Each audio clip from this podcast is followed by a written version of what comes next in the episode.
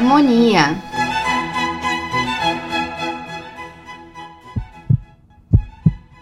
Ritmo.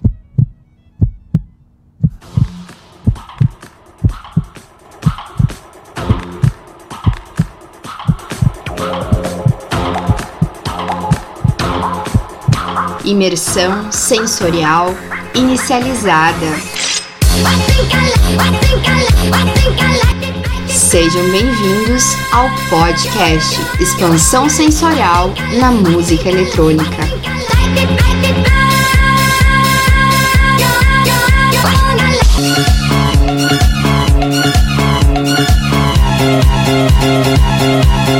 Salve, salve, meu respeitável público! É um prazer estar na sua presença para iniciarmos outra imersão sensorial junto à música eletrônica. Neste episódio, iremos conversar sobre a frequência das batidas por minuto, uma relação entre ritmo e o sistema sensorial humano. Dito isso, coloque seus fones de ouvido, feche os olhos e atenção em cada detalhe, pois o objetivo aqui é te levar numa viagem embasada em sensações por meio de diferentes ritmos eletrônicos. E é claro que também te fazer compreender o porquê esse processo ocorre, ao estabelecermos uma relação entre as vibrações tônicas e os receptores sensoriais do nosso organismo.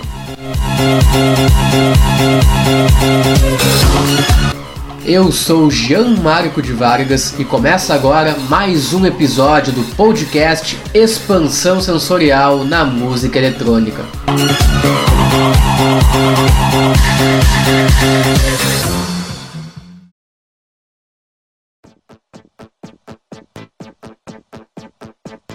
Você já deve ter ouvido falar em sistema sensorial, aquele conteúdo que descreve o papel e a relação dos receptores do organismo humano com cada um dos cinco sentidos. A verdade é que a função deles vai muito além do que você imagina. São os receptores que recebem os impulsos sensoriais ligados a diferentes situações do seu dia a dia, desde a degustação de um alimento que você tanto gosta até o reconhecimento de uma sirene policial. E é assim que funciona com a música. O impacto das ondas sonoras leva os receptores a reconhecerem e registrarem cada nota, de modo a nos promover diferentes emoções, como prazer, felicidade e tristeza. Agora escute um trecho da música Oceans, do DJ Alok.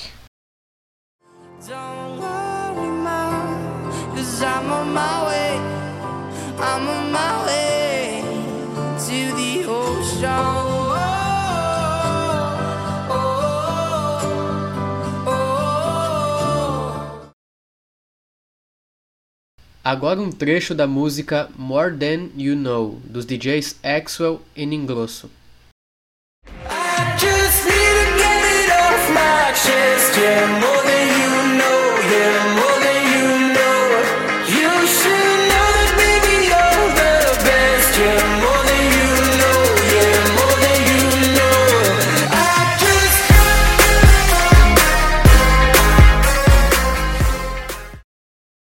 Se eu te perguntar em qual das músicas você ficou mais feliz ou animado, você saberia me responder? E caso eu te questionasse em qual delas você se sentiu mais para baixo, calmo ou relaxado? Fica claro que o ritmo acelerado da segunda música induz a pessoa a agitar-se mais. Ela carrega consigo um total de 123 batidas por minuto, enquanto a primeira contém 110 batidas por minuto. Além das diferenças de ritmo e velocidade de andamento, as notas emitidas em cada um dos casos reproduzem inúmeras vibrações que, quando emitidas, nos despertam memórias emocionais, podendo estar ligadas à tristeza, felicidade, motivação ou calmaria. Então, conseguiu entender mais ou menos a função dos receptores junto ao sistema sensorial? Perfeito! Então, para as próximas imersões, considere-os como terminações nervosas localizadas nos órgãos dos cinco sentidos, fundamentais no registro de estímulos e informações transmitidas até o sistema nervoso central, encarregado de processá-las e traduzi-las em emoções.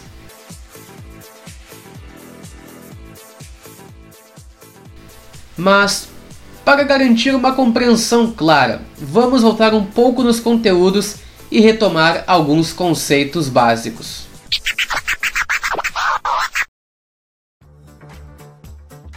Vamos elucidar a função do sistema nervoso central.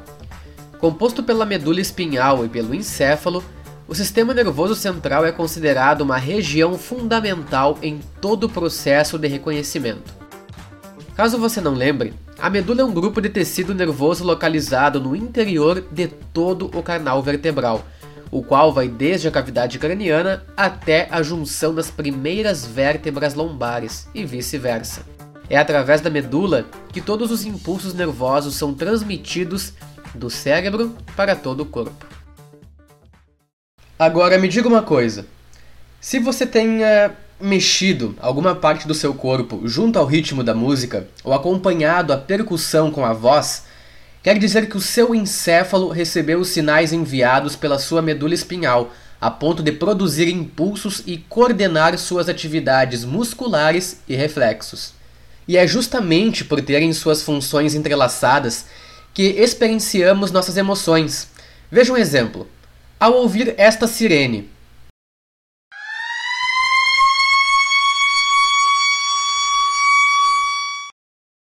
é provável que você não se sinta confortável ou tranquilo. Isso acontece pois seus receptores enviam um sinal de alerta ao seu corpo, após o seu sistema nervoso central ter registrado este som como um estado de alerta em alguns momentos da sua vida. E se junto da sirene pessoas começassem a gritar?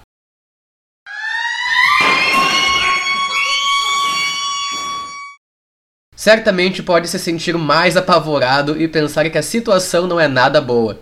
Será um incêndio? Um acidente? É provável que os seus sensores corporais tenham o levado a pensar isso, em razão das possíveis imagens registradas por ele. Por sorte, tratam-se de crianças de um ensino fundamental correndo para o recreio após tocar o sinal de intervalo.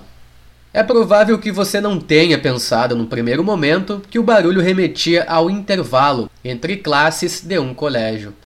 Outra situação é quando você ouve o barulho de pratos e uma panela de pressão, capazes de ativar a sua memória olfativa e lembrar de uma macarronada ao seu melhor estilo, ainda mais se você estiver com fome agora, é claro.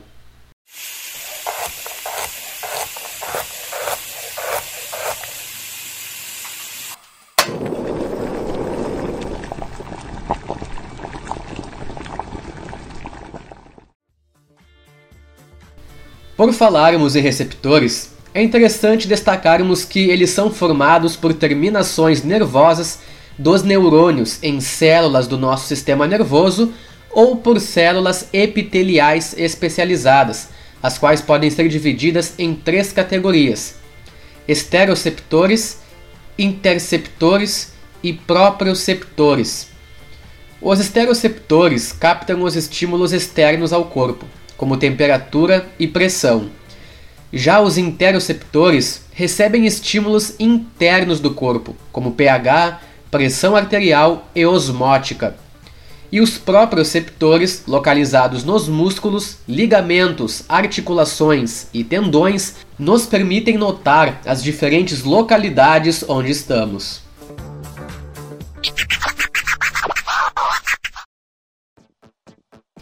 Enfim, Acho que deu para termos uma ideia do que é e como funciona a parte do nosso sistema sensorial, não é?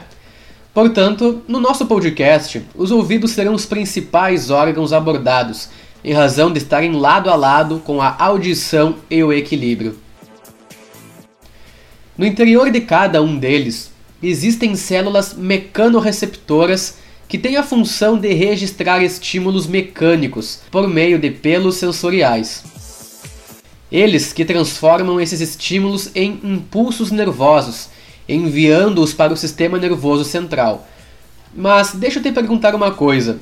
Você já se questionou como funciona o processo de captação do som até as diferentes sensações que as ondas sonoras geram no nosso organismo? Inicialmente, vamos entender como ocorre a audição. A onda sonora é uma vibração causada por mudanças na pressão ambiente captadas pelo ouvido. No fim do conduto auditivo, o tímpano vibra de acordo com a intensidade e frequência sonora. Suas vibrações são transmitidas para um agrupamento de pequenos ossículos articulados que interpretam as características do som para que sejam convertidas em sensações como resposta após o recebimento de estímulos. Agora vamos conhecer um pouco mais desta modalidade musical. O estilo é separado igualmente em partes. Cada movimento tem uma função. Eles são nomeados break, build up, drop e o final. O break é a introdução, trecho mais calmo da música, onde ela começa a ser desenvolvida.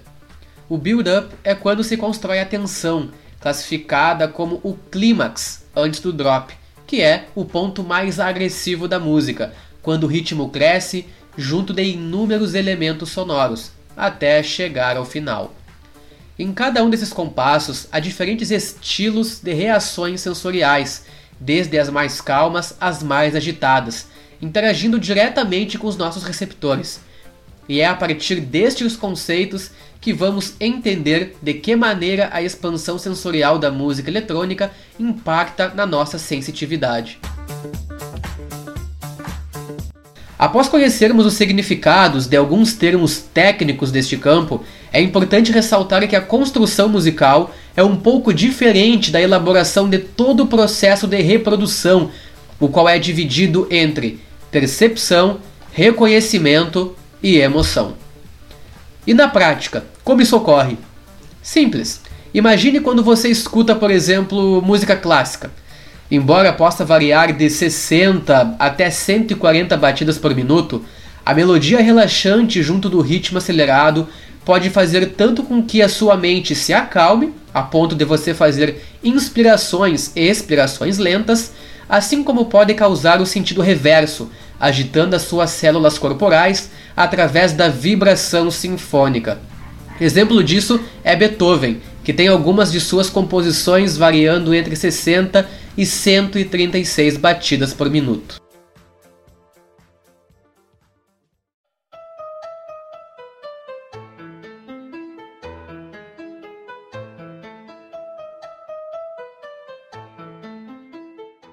E quando você ouve um rock and roll? Dependendo da música, pode variar entre 70 e 90 batidas por minuto, mantendo um ritmo linear e contagiante, ligado ao swing dance, dançante e mais lento que as outras variações do rock.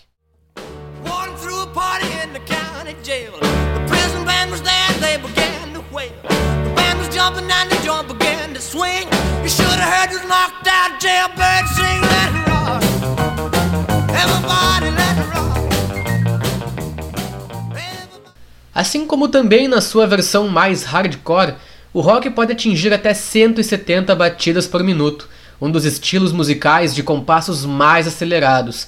A agressividade no ritmo acompanha o impacto das letras e também do próprio visual das bandas.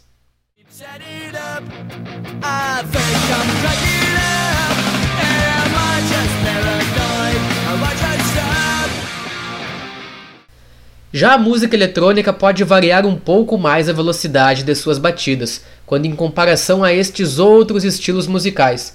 Isso porque categorias como techno, dubstep, trance, acid house e electronic dance music possuem características específicas quanto ao ritmo, velocidade e tom, capazes de gerar desde a sensação de tranquilidade até uma energização coletiva em pista de dança. Agora sim, relembrando as primeiras experiências sensoriais deste episódio, imagino que você esteja compreendendo muito melhor todo o processo sensorial junto à música. Então, podemos emergir novamente no contexto eletrônico. Vamos adotar uma velocidade de 128 batidas por minuto para uma faixa, seguindo o padrão do estilo eletrônico.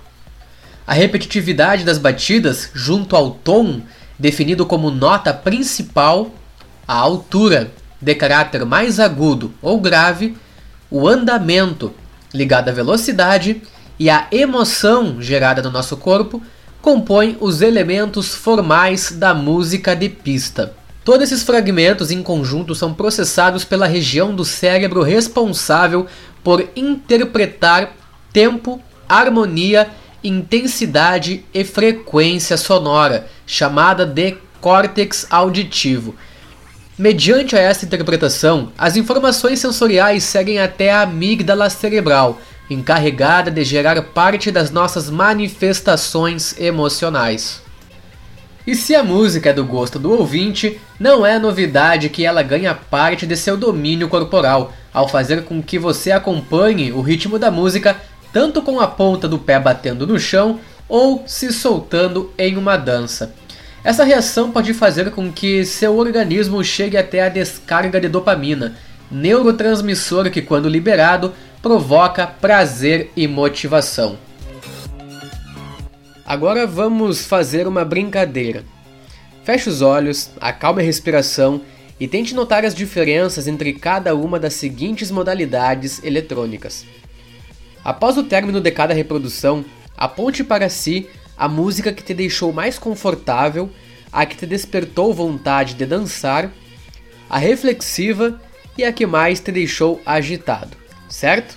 Vamos recapitular então.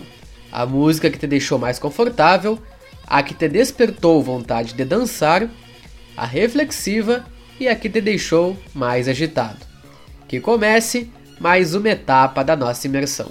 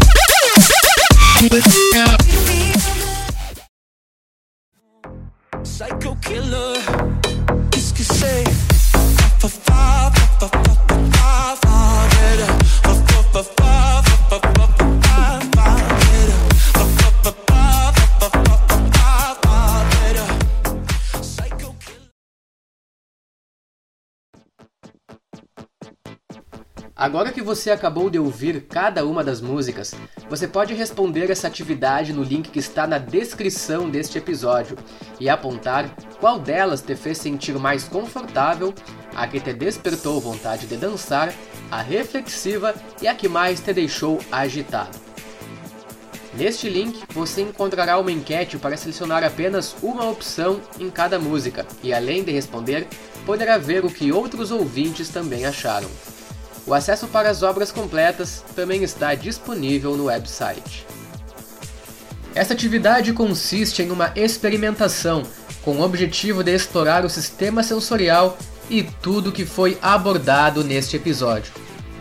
Muito bem, pessoal, chegamos ao fim do segundo episódio do podcast Expansão Sensorial na Música Eletrônica.